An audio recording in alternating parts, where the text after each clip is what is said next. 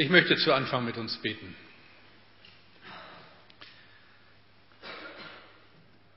Herr, das haben wir gesungen, dass wir dich brauchen und deine Nähe suchen. Und das erbitte ich auch jetzt für die Predigt. Ich bitte dich, dass du unsere Herzen weit aufmachst. Ich bitte dich, dass dieses Wunder immer wieder geschieht, dass dein Heiliger Geist uns berühren kann und dass das, was wir hören, unser Leben verändert und Auswirkungen zeigt in unserem Alltag. Dass deine Liebe unser Miteinander bestimmt. Herr, bitte, öffne meinen Mund, dass er deinen Ruhm verkündigt. Amen. Zweiter Teil der Predigtreihe über Elia. Ich weiß nicht, wie es euch ergangen ist nach der Predigt vom letzten Sonntag. Vielleicht sind einige von euch losgestürmt und haben nur darauf gewartet, dass Gott sie mit einem besonderen Auftrag irgendwo hinschickt. Ich weiß nicht, welche Erfahrungen ihr dann gemacht habt. Elia, der Prophet, wurde losgeschickt, gleich in den Palast zu König Ahab und Königin Isabel und hat gesagt, was gesagt werden muss. Ihr erinnert euch, ihr, die ihr dabei wart, so war der Herr, der Gott Israels lebt, vor dem ich stehe. Es soll dieses Jahr, es soll diese Jahre weder Tau noch Regen kommen. Ich sage es denn. Übrigens, wer mal an einer Predigt nicht dabei sein kann, die Manuskripte zumindest stehen im Internet, sind dort jederzeit runterladbar. Auch für die Hauskreise ist das ja wichtig. Und ansonsten kann man auch jederzeit einen Mitschnitt der Predigt draußen am Tresen käuflich erwerben. Elia wird losgeschickt, ist im Palast, steht vor Ahab und Isabel und sagt das, was ich euch gerade gelesen habe. So war der Herr, der Gott Israels lebt. Es soll diese Jahre weder Tau noch Regen kommen. Das Königspaar ist begeistert. Elia wird mit dem Bundesverdienstkreuz des Staates Israel bedacht und zum Palastgeistlichen ernannt. Schön wär's. Wir können die Reaktion des Königs und seiner Frau nur ahnen, beziehungsweise hören dann später mehr davon. Aber die Reaktion muss eindeutig gewesen sein. Elia wird von Gott sofort aus dem Verkehr gezogen. Heute würde man sowas ein Zeugenschutzprogramm nennen. Zeuge ja buchstäblich nicht, Zeuge Gottes, Zeuge Jesu Christi. Manchmal muss Gott uns zur Seite nehmen. Gott lässt das zu, genauso wie er Ähnliches auch in unserem Leben zulässt. Und ich denke, dabei meint er es unbedingt gut mit uns, auf die Länge des Weges. Er will, dass wir an solchen Herausforderungen wachsen. Und wir wachsen in der Regel da am meisten, wo wir den Wind von vorne bekommen. Spüren wir dem ein bisschen nach, was Elia widerfährt. Zwei Abschnitte hat meine Predigt. Beide haben etwas mit dem geistlichen Wachstum in unserem Leben zu tun. Und der erste Teil ist, Gott nimmt dich zur Seite. Und da lese ich uns den Predigtext für den ersten Teil, 1. Könige 17, die Verse 2 bis 7. Da kam das Wort des Herrn zu ihm. Geh weg von hier und wende dich nach Osten und verbirg dich am Bach Krit, der zum Jordan fließt. Und du sollst aus dem Bach trinken, und ich habe den Raben geboten, dass sie dich dort versorgen sollen. Er aber ging hin und tat nach dem Wort des Herrn und setzte sich nieder am Bach Krit, der zum Jordan fließt. Und die Raben brachten ihm Brot und Fleisch des Morgens und des Abends, und er trank aus dem Bach. Und es geschah nach einiger Zeit, dass der Bach vertrocknete, denn es war kein Regen im Lande. Gott beruft Menschen in seinen Dienst. Ein jeden von uns beruft er in dem Augenblick, wo du Ja sagst zur Nachfolge. Wir stehen vor Gott. Mich würde ja interessieren, wie die letzte Woche für euch war. Für uns hier war sie sehr aufregend. In jeder Beziehung. Hat Gott dir Möglichkeiten gegeben, ein gutes Wort, eine Ermutigung weiterzusagen, hinein in eine bestimmte Situation oder vielleicht auch hattest du den Mut und den inneren Auftrag, eine Ermahnung in Liebe weiterzusagen zu dem Menschen, der dir etwas bedeutet. Und dann würde ich gerne wissen, wie war die Reaktion? Wenn wir uns schon ein Herz fassen und so den Eindruck haben, dass mal was gesagt werden muss, dass wir Liebe weitergeben an Menschen, die uns wertvoll und wichtig sind, dann kann man ja eigentlich erwarten, dass sie begeistert sind, wenn wir etwas Korrigierendes zu ihnen sagen. Aber das ist nicht immer der Fall. Denkt an euch selber, wie es euch dabei geht. Wenn sie ablehnend reagieren, sind wir enttäuscht, aber es passiert. Es passiert, dass wir überhaupt nicht ankommen. Schon gar nicht so, wie wir uns das vorgestellt haben. Vielmehr müssen wir damit rechnen, dass ein solcher Dienst nicht unbedingt gedankt wird. Und was nun? Ich glaube, dass auch diese Erfahrung mit zur Grundausbildung Gottes in unserem Leben gehört. Gott kann es sich leisten, uns manchmal erst einmal zur Seite zu nehmen und uns in der Stille auf den nächsten Abschnitt unseres Lebens vorzubereiten. Ich möchte euch das mitgeben an diesem Sonntag unbedingt für den Weg. Gott kann sich das leisten. Und wenn wir das nicht aushalten, dass Gott uns zur Seite nimmt, dann geht es nicht weiter mit uns. So macht er es mit Elia. Er nimmt ihn zur Seite. Nicht, er tritt auf am Königshof, ist da im Rampenlicht, also eigentlich das, ich sage es mal in Klammern, das Schönste, was einem Prediger, der seinen Dienst ernst nimmt, passieren kann. Das Publikum ist so groß wie eben möglich. Nicht überlegt mal die Chance, wenn ein Geistlicher in unserem Land, jemand, der es ernst meint mit Jesus und ernst meint mit seinem Predigtauftrag, wenn er den, das Vorrecht, das Privileg hätte, vor dem Bundestag eine Predigt zu halten. Das wäre doch was. Das einmal zu sagen, was wir Ihnen schon immer sagen wollten. Vielleicht würde ich vor Aufregung sterben, aber es wäre mir egal. Dafür sterbe ich gerne. Einmal predigen an so einer Stelle. Nicht? Und dann ist man eigentlich da, wo man höher nicht kann. Und jetzt sind alle Türen offen, erwartet man, und genau das Gegenteil passiert. Statt dass es jetzt losgeht für Elia, statt dass sein Dienst jetzt öffentlich wird, statt dass jetzt wirklich Wirkung ins Land hinein erfolgt durch sein öffentliches Auftreten, statt einer Karriere als beamteter Geistlicher am Hof des Ahab, hat Elia einen längeren Aufenthalt an einem Bach vor sich. Das ist die echte Alternative. Unglaublich. Ihr müsst euch mal vorstellen. Statt Öffentlichkeit und Anerkennung Aufenthalt für lange, lange Zeit, fast drei Jahre, am Bach und noch woanders. Aber auf jeden Fall nicht da, wo er es sich erhofft hat. Ich denke, dass Gott damit ein doppeltes Anliegen für diesen Mann ver, äh, mit verbindet.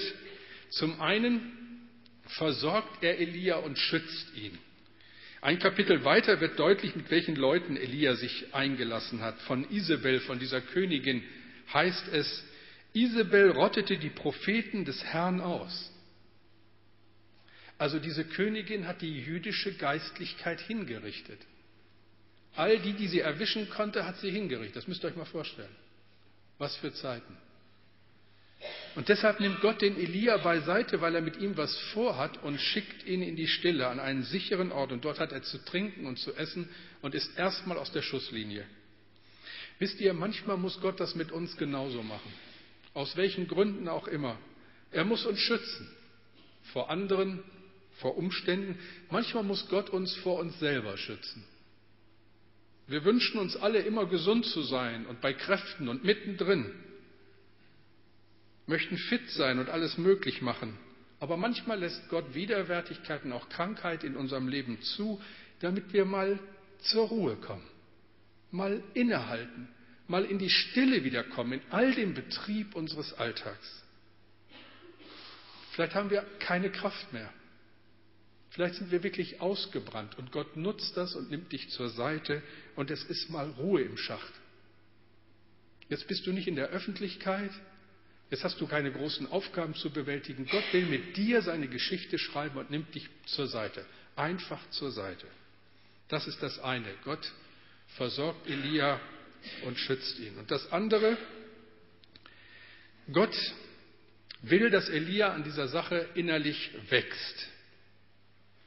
Gott versorgt ihn mit Brot und Wasser und noch mehr, zugegeben auf wundersame Weise. Das ist schon ein Erlebnis für sich. Ich lese euch das nochmal. Und die Raben brachten ihm Brot und Fleisch des Morgens und des Abends und er trank aus dem Bach. Belegte Brote am Morgen, ein Stück Braten am Abend, dazu kristallklares Quellwasser. Was will man mehr? Das ist ja wie Urlaub.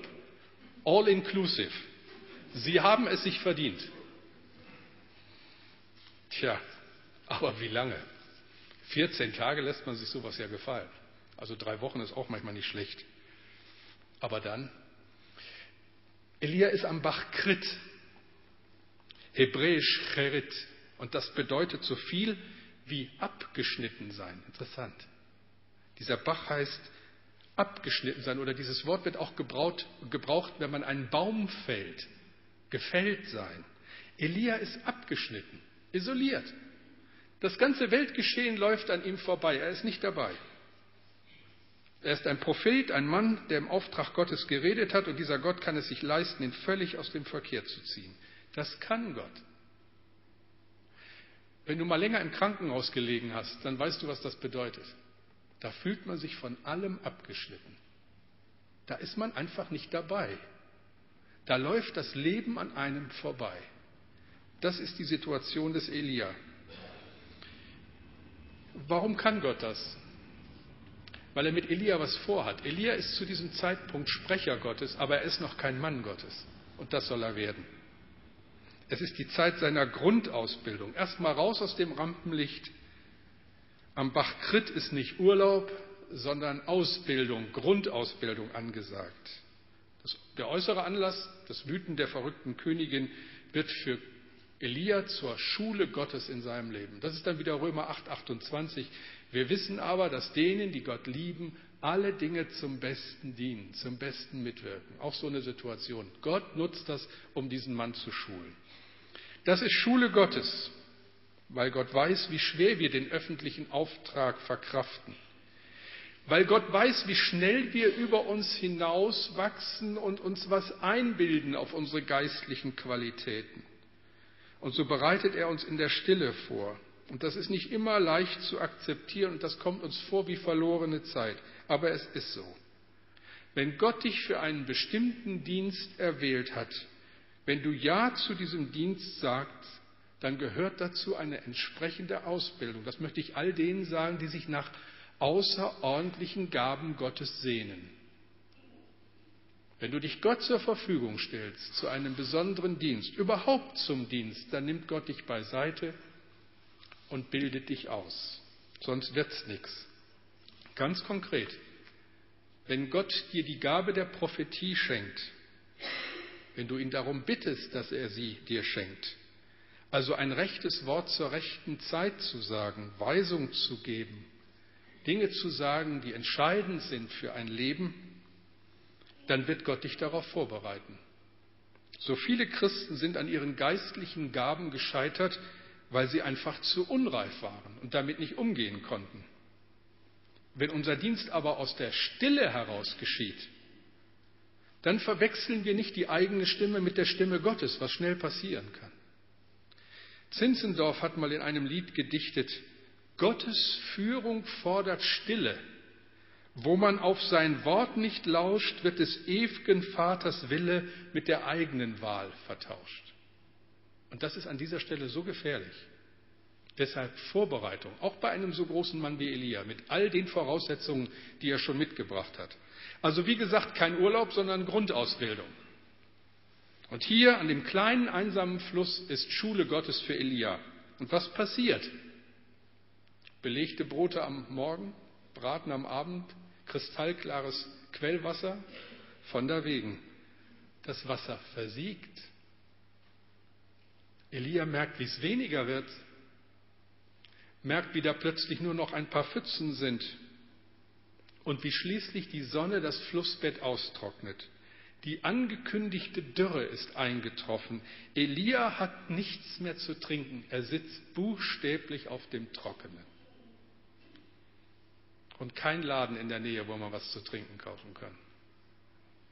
Und auch hier, also biblische Geschichte atmet ja immer so gerade zur Pädagogik Gottes. Auch hier an dieser Stelle wieder denke ich, kommt euch das nicht bekannt vor? Zeiten der Dürre in unserem Leben, bittere Stunden, nach guten Tagen. Alles hätte doch so gut weiterlaufen können. Wir waren doch so gut im Schwung. Es war doch gerade so schön. Und dann das. Was nun? Die Kündigung liegt auf dem Tisch. Du musst die Gemeinde verlassen, in eine andere Stadt ziehen. Was nun? Du hast studiert, hast einen guten Abschluss hingelegt, aber jetzt will dich keiner. Und du musst Geld verdienen, weil du wirtschaftlich sonst nicht über die Runden kommst. Was nun? Deine Ehe ist schwierig geworden nach den vielen Jahren. Dein Ehepartner erklärt dir, dass er dich nicht mehr liebt und verlangt die Scheidung. Was nun? Du sehnst dich nach einer Beziehung. Das sah alles so gut aus. Und Hals über Kopf sagt sie, dass sie das nicht will und schmeißt alles hin. Was nun? Es gibt dürre Zeiten in unserem Leben. Da ist der Bach ausgetrocknet. Alles, was du geglaubt und bezeugt hast, scheint umsonst gewesen zu sein. Manchmal hat man das Gefühl in solchen Zeiten, dass Gott gar nicht hört. Aber wisst ihr, Gott ist da und diese Zeit ist Teil der Ausbildung. Das ist das Geheimnis. Das gehört einfach dazu. Ich weiß nicht, ob ihr das wisst von John Benyon, dem äh, Schriftsteller, dem Autor des Buches Die Pilgerreise. Das war ja nicht nur ein Schriftsteller, sondern er war vor allen Dingen Pastor und er hat gepredigt in einer Zeit, die schwer war. Und er hat gegen die Gottlosigkeit seiner Zeit gepredigt und hat das so deutlich in England gemacht, dass die Obrigkeit ihn ins Gefängnis geschmissen hat für lange Zeit. Und dieser begabte Prediger war aus dem Verkehr gezogen. Und eigentlich sagt man sich, Gott, wie kannst du dir sowas leisten? Aber was geschieht im Gefängnis? Die Zeit wird John Benyon zum Segen. Und im Gefängnis schreibt er das Buch Die Pilgerreise. Das ist Buch ist übrigens das nach der Bibel meistgelesene christliche Buch aller Zeiten. Eine Zeit der Dürre wird zur Zeit des Segens, wird zur besonderen Zeit, weil man mit Gott unterwegs ist. Gott nimmt Elia zur Seite, stille Zeit am Bach Krit, das war der erste Teil seiner Grundausbildung. Kommen wir zum zweiten Teil. Gott testet unsere Grenzen. Ich lese uns aus 1. Könige 17 die Verse 8 bis 10. Da sagte der Herr zu Elia, geh nach Phönizien in die Stadt Zarpat und bleib dort. Ich habe einer Witwe den Auftrag gegeben, dich zu versorgen. Sogleich machte Elia sich auf den Weg. Am Stadtrand von Zarpat traf er eine Witwe, die gerade Holz sammelte. Er bat sie um einen Becher Wasser. Als sie davoneilte und das Wasser holen wollte, rief er ihr nach, bring mir bitte auch ein Stück Brot mit. Vom Bach Krit nach Zarpat oder Zarepta. Wieder ein hebräischer Ortsname, wieder eine besondere Bedeutung. In diesem Wort liegt der, die hebräische Bedeutung, das hebräische Wort für schmelzen, einschmelzen. Das dazugehörige Hauptwort bedeutet Schmelzofen. Ah, da kann man nur sagen, klasse, nicht wahr? Das hat doch was. Vom Abgeschnittensein, vom Isoliertsein am Bach Krit hin zum Schmelzofen nach Zapat. Sowas nennt man Karriere im Reich Gottes. Nicht ganz einfach. Erst wird Elia in die Stille geführt, abgeschnitten von allen öffentlichen Auftritten, Tritten, und jetzt kommt die Feuerprobe. Gott kennt seinen Propheten, wie er dich und mich kennt. Und er weiß genau, was für Herausforderungen auf Elia warten und dass das Herausforderungen sind, an denen er zerbricht, wenn er nicht richtig vorbereitet ist. Und deshalb dient auch die zweite Station nach Krit, jetzt Zarepta, zu seiner Ausbildung. Er weiß, Gott weiß, dass Elia seine Grenzen hat und er will sie weiten. Alles bereitet er vor. Erst Stille und Probe abgeschnitten sein und eingeschmolzen werden. Ich weiß nicht, ob uns bewusst ist, was wir uns da wünschen, wenn wir singen, Feuer des Herrn, danach verlangt mein Herz. Das haben wir ja gerade gesungen, übrigens nicht abgesprochen. Ich hatte dieses Lied hier in meinem Predigtmanuskript und hörte dann, dass das Team gerade dieses Lied heute singt. Ich weiß nicht, ob uns bewusst ist, was wir uns da wünschen, wenn wir singen, Feuer des Herrn, danach verlangt mein Herz. Mach mich rein, heilig, dir allein will ich folgen, mein Meister, und deinen Willen tun. Wollen wir das? Suchst du eine Mutter oder so? Wem gehört dieses Kind? Wen suchst du? Der Vater oder die Mutter? Der muss doch hier sitzen. Herrschaften.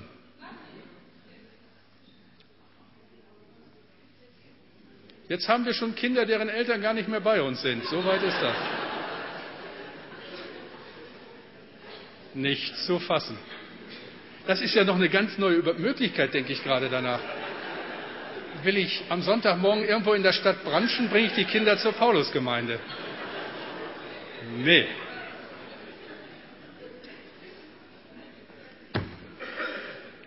Gut, vergessen wir das, kehren wir zurück. Das ist an dieser Stelle so eine ernste Geschichte.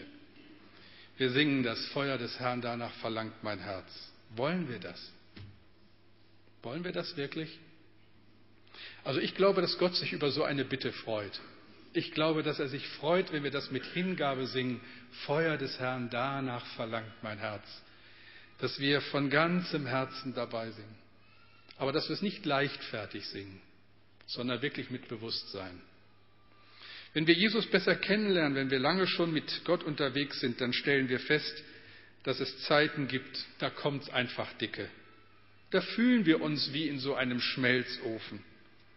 Es sind aber auch Zeiten, in denen Gott uns besonders begegnen kann und uns geistlich wachsen lässt.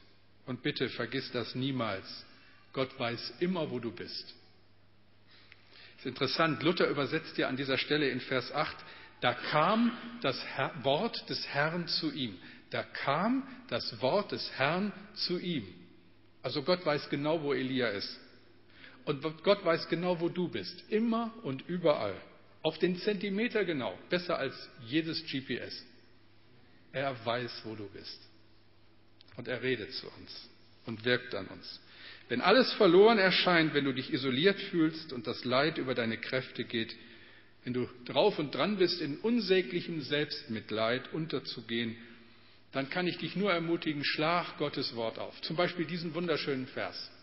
Jesaja 41, 10. Fürchte dich nicht, ich bin mit dir.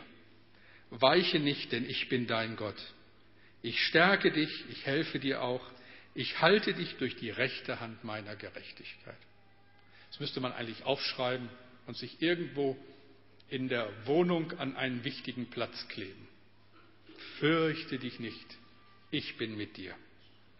Gott weiß, wo Elia steckt und er bleibt dran. Kein Augenblick ist der Prophet alleine.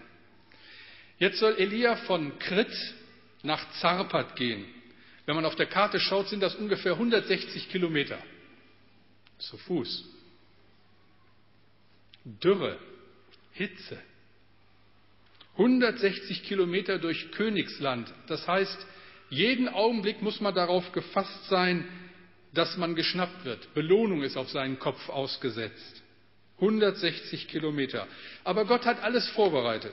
In Zarpat wartet auf Elia eine Witwe. Die hat auch keine Ahnung, was auf, sie zukommt. Das ist manchmal so toll, wenn wir mit Gott unterwegs sind. Da kommen Umstände und Menschen in unser Leben und gestern haben wir noch nichts davon gewusst und heute sind wir total überrascht.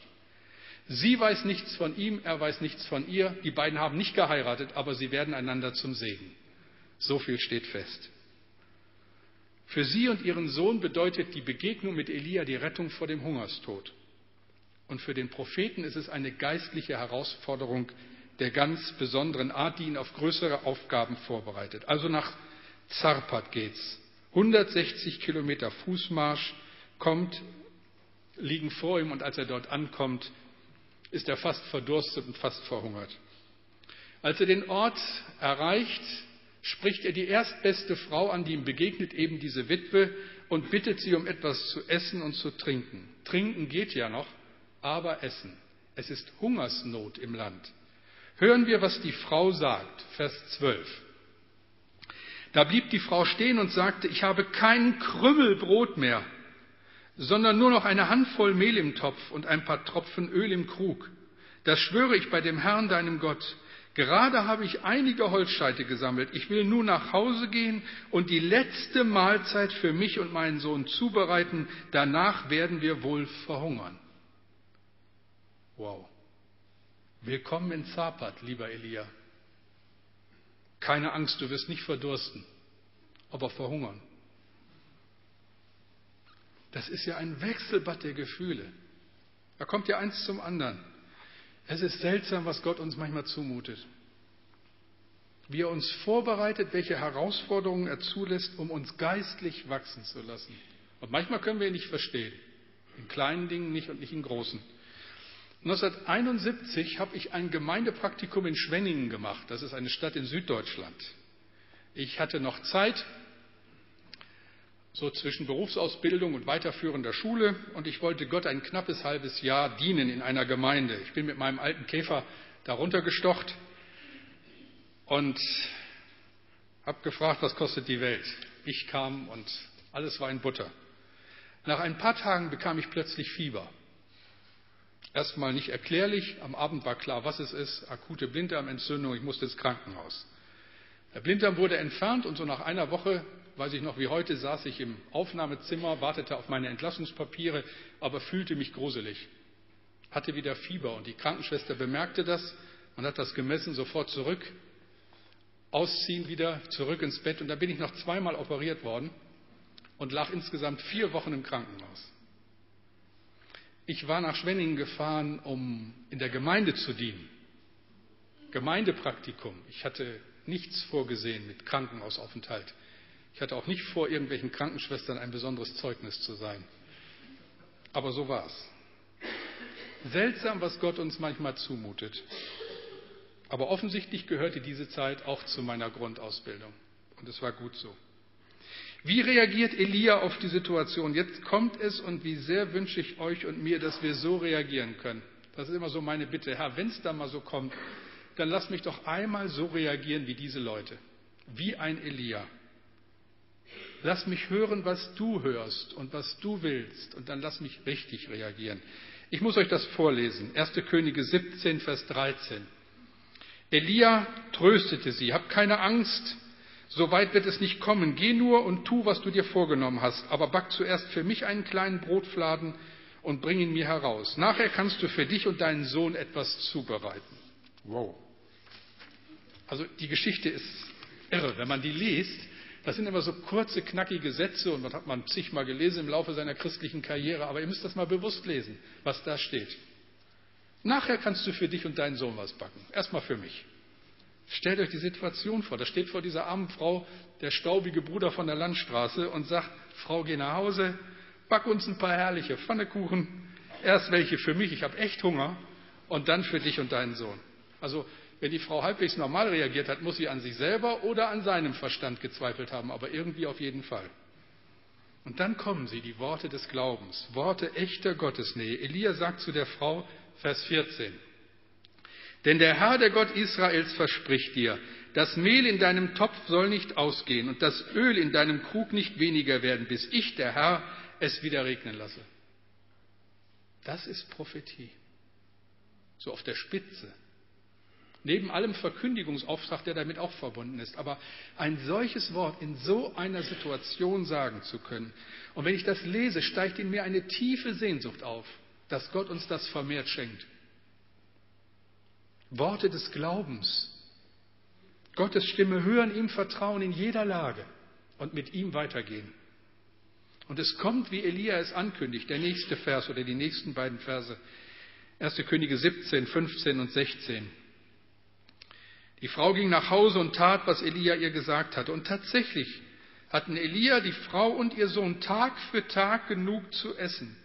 Mehl und Öl gingen nicht aus, genau wie der Herr es durch Elia angekündigt hatte. Zarpat wird für Elia zur Feuerprobe und er besteht sie. Die Grundausbildung ist fast beendet. Es kommt noch was, das hören wir dann in 14 Tagen bei der Fortsetzung der Predigtreihe. Was dürfen wir nicht vergessen? Was würde ich mir wünschen, dass ihr mit nach Hause nehmt an diesem Sonntag? Es sind vier Lektionen, das Ganze so auf vier Punkte gebracht. Vier Prinzipien ergeben sich aus diesem Lehrstück Heiliger Schrift. Die erste Lektion ist, Gottes Führung überrascht uns immer wieder. Versuche nicht gleich alles zu verstehen. Elia hätte sich mit Sicherheit nicht den Bach Krit ausgesucht und er hätte sich auch Zarpat nicht ausgesucht. Gott führt ihn und er hat keine Ahnung, wohin es geht. Gottes Führung erscheint manchmal in unserem Leben völlig unlogisch.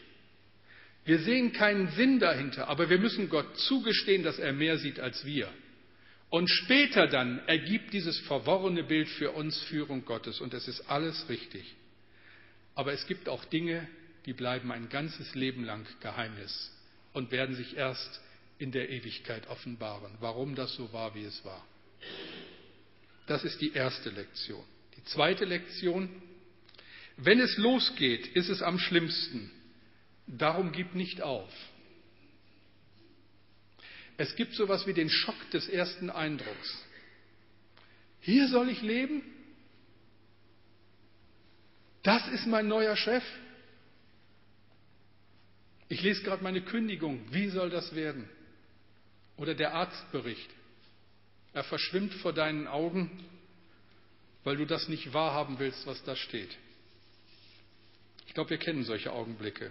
Und dann sind wir geneigt, in Panik zu verfallen und das Handtuch hinzuschmeißen.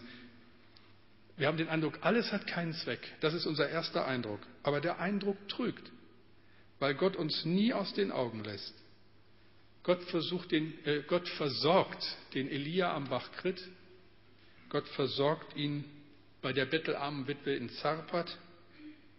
Und für sie wird Elia zur wandelnden Ermutigung. Gib nicht auf. Gott hat einen Weg für dich. Eine dritte Lektion. Was wir vor allem lernen sollen, ist Gehorsam. Wir sollen Gott aufs Wort glauben und ihm gehorchen. Wisst ihr, was auffällt? Gott sagt, Elia, steh auf und geh. Und Elia steht auf und geht. Punkt. Da wird nicht diskutiert. Da wird gehorcht. Und dann weiter. Elia sagt zu der Frau, Frau, geh nach Hause und back uns ein paar herrliche Pfannekuchen. Und was macht die Frau? Die Frau backt die Pfannekuchen. Keine Diskussion. Sie gehorcht und glaubt. Alle Verheißungen Gottes sind an diese Bedingung geknüpft. Sie gehen nur in Erfüllung, wenn wir diesem großen Gott vertrauen und seinem Wort gehorchen. Und eine vierte und letzte Lektion an diesem Morgen. Gottes Fürsorge deckt oft nur das Nötigste, vergisst trotzdem nicht, ihm dafür zu danken. Gottes Fürsorge deckt oft nur das Nötigste. Hast du dich schon mal gefragt, warum Gott dich nicht im Lotto gewinnen lässt? Also wenn einer Ahnung hat, wie die Zahlen nächste Woche aussehen, dann doch er. Acht Millionen habe ich gestern gelesen, als ich so vorbeikam an so einem Kiosk. Es waren diese Woche im Jackpot. Ich weiß ja nicht, wer von euch gespielt hat, will das auch gar nicht wissen unser Günter Schröder, unser Rechnungsführer, könnte doch mitspielen und gewinnen. Dann können wir unser Bauvorhaben komplett finanzieren, können Antonio Gaeta in Rom ein schönes Gemeindezentrum bauen, könnten dem Pastor ein Ferienhaus in Schweden kaufen und noch so einiges mehr. Er könnte dir die Zahlen im Traum offenbaren. Du bist sein Kind, er hat die Fülle. Keiner braucht Geld nötiger als du. Also du hast mein vollstes Verständnis. Er könnte auch mir die Zahlen offenbaren für uns alle. Acht Millionen auf 500 Gottesdienstbesucher, also zumindest richtig gut einkaufen könnt ihr dann in der übernächsten Woche. Aber wisst ihr, das ist nicht die Art Gottes. Gott will ja, dass du in den Himmel kommst und nicht so schön und gemütlich, wie es nur irgend geht, hier auf dieser Erde lebst. Dann hast du ja gar keine Sehnsucht, zu ihm zu kommen. Gott ist entschlossen, seine Heiligen zu vollenden. Und er nimmt uns heraus und ermutet uns die Feuerglut der Bewährung zu. Aber das tut er aus Liebe, ganz bestimmt. Charles Swindoll schreibt, sobald Gott in ihnen sein Ebenbild klar widerspiegeln sieht, holt er sie aus dem Hochofen, lässt sie abkühlen und dann sind sie bereit für die nächsten Ereignisse, die er für sie vorgesehen hat. Ihr Lieben, im Neuen Testament werden wir aufgefordert, uns nach den geistlichen Gaben auszustrecken. Dazu gehört auch die Gabe der Prophetie. Um damit wirklich Gott zu ehren und den Menschen zu dienen, bedarf es geistlicher Reife. Alle Wege, die auf unserer Reise des Glaubens zur Reife führen, führen auch an den Bach Krit und den kleinen Ort Zarpat für jeden von uns. Aber es ist gut. Gott ist gut. Lasst uns beten. Daran halten wir fest, Herr. Du bist gut. Und danke, dass du uns immer wieder so Chancen gibst, innezuhalten. Danke auch für die Zeiten, wo du uns zur Seite genommen hast und wo du uns hilfst, wieder das Wesentliche zu begreifen. Und Herr, da wo wir in Situationen sind, die uns wirklich herausfordern, da lass uns handeln wie Elia, dir vertrauen, mit dir rechnen und fest daran halten, dass du ein Gott bist, der treu ist und der für die Seinen sorgt, durch alles hindurch zur ewigen Herrlichkeit. Herr, darüber preisen wir dich, beten dich an, geben dir die Ehre. Danke, du großer Gott. Amen. Wir wollen diesen Herrn ehren mit einem